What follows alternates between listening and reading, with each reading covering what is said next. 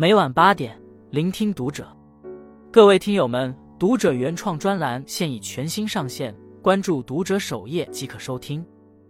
今晚读者君给大家分享的文章来自作者脆皮先生。这一年，我都在和疾病做斗争。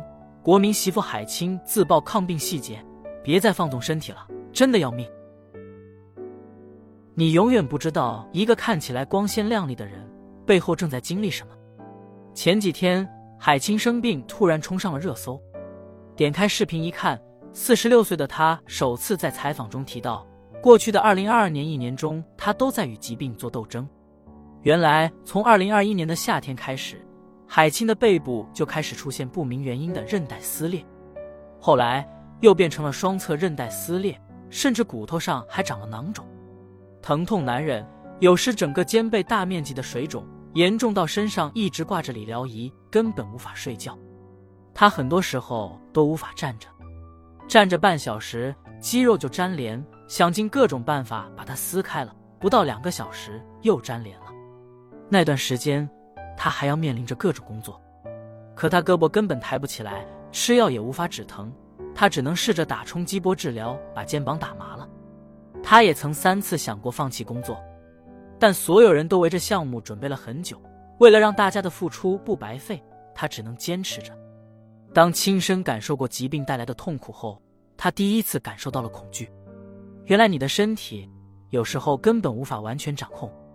于是他开始思考更多关于健康、关于工作、关于家庭、关于人活着的意义。他说：“我的身体是在给我暗示。”原来，任何事在生死、疾病面前都变得不值一提。健康才是我们生存的最大资本，健康才是人生中最宝贵的财富。现代人都在拿命赌钱。你还记得杭州那个二十二岁加班猝死的女孩慧慧吗？出生于江西一个贫困家庭的她，上大学靠的是父母贷款。为了尽快减轻家庭负担。刚刚毕业的她进了一家 MCN 公司做直播运营，互联网公司熬夜加班是日常。这次出事前，慧慧已经连续四五天每天加班到凌晨五点。其实，在那之前，慧慧早就感觉到身体不适了。她感冒长时间不好，还出现了胸闷、呼吸不顺等症状。但是，或许因为年轻，因为没钱，她就一直自己扛着。后来，她实在坚持不住，去医院了。看病的两千块还是找亲戚借的，可他还没来得及治疗，就在家里晕倒了。同事将他送进医院，他已经没了呼吸和心跳。即使用上了 ECMO，整整在 ICU 抢救了两周，但最终还是没有救回来。抢救他的医生说，他大概率是心肌炎引起的猝死。长期熬夜、疲劳、作息不规律、巨大的精神压力、免疫力低下，这些很多年轻人都有。却不在乎的通病，最终积劳成疾，酿成大祸。看下来让人心酸。每天熬到五点，只为了赚取那微薄的实习工资，连看病的两千块都难凑出来。但原本就负债累累的家庭，为了给他救命，到处借钱凑了四十五万。最终钱没了，人也没了。走到最后才知道，原来生命才是最珍贵的。其实，这又何尝不是我们每一个人呢？之前看过这样一组数据：城市的白领亚健康比例达百分之七十六，每年猝死人口超过五十五万，每天有一万人确诊癌症。人们总说生命的价值无法用金钱衡量，但是为了钱，有太多的人正在赌命。前两天的热搜上，一位六十岁的快递分拣工在凌晨工作时猝死；深圳一位外卖员为了不被扣超时那几块钱，狂奔六层楼导致猝死。在为亲历生死那刻时，大家都抱着侥幸心理，以为疾病和死神只会光顾别人。可真当落到自己头上，才会明白，人生最挥霍不起的是健康。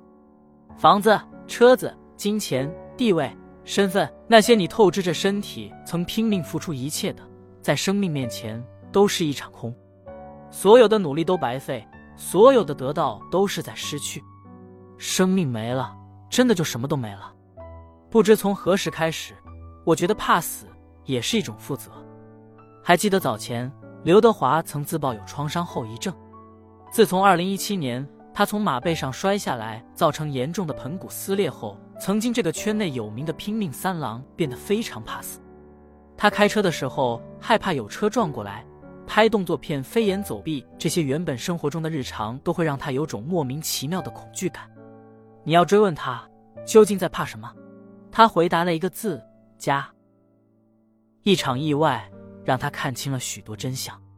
粉丝会担心你的健康。可你合作了很多年的投资商，再算让你如何补偿？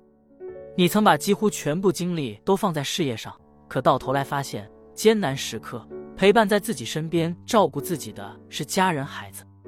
你曾为了事业奋不顾身，以为赚很多钱，给他们好的生活，这样才是对家人负责。可真的面临生死，才明白，只有好好活着，才是对他们最大的负责。他让我想起了当初猝死的二十八岁工程师。他每天拼了命的工作，巨大的压力下，健康被透支，最终在公司不幸猝死。一个顶梁柱的倒下，留下了悲痛欲绝的父母，相恋八年的妻子，还有一个还未出世、刚刚两月的孩子。他的离开让这个家庭走向了不同的方向。除了丧夫之痛，妻子还要面对每月两万多的房贷以及未出世的孩子。他只能想办法退房，然后回到老家。把孩子生下来自己抚养，我想如果可以选择，这一家人愿意放弃所有来换回他的生命，但并不是每一次的意外都有机会去挽救。后来才明白，人到中年，肩上扛着的就是一家人的命运。一人重病，一人倒下，全家都会陷入兵荒马乱，没人会为你的健康买单，除了你和你的家人，没人会一直记得你，只有真正爱你的人。才会为你长久的悲痛。每一次看到这样的新闻，都令人感到惋惜。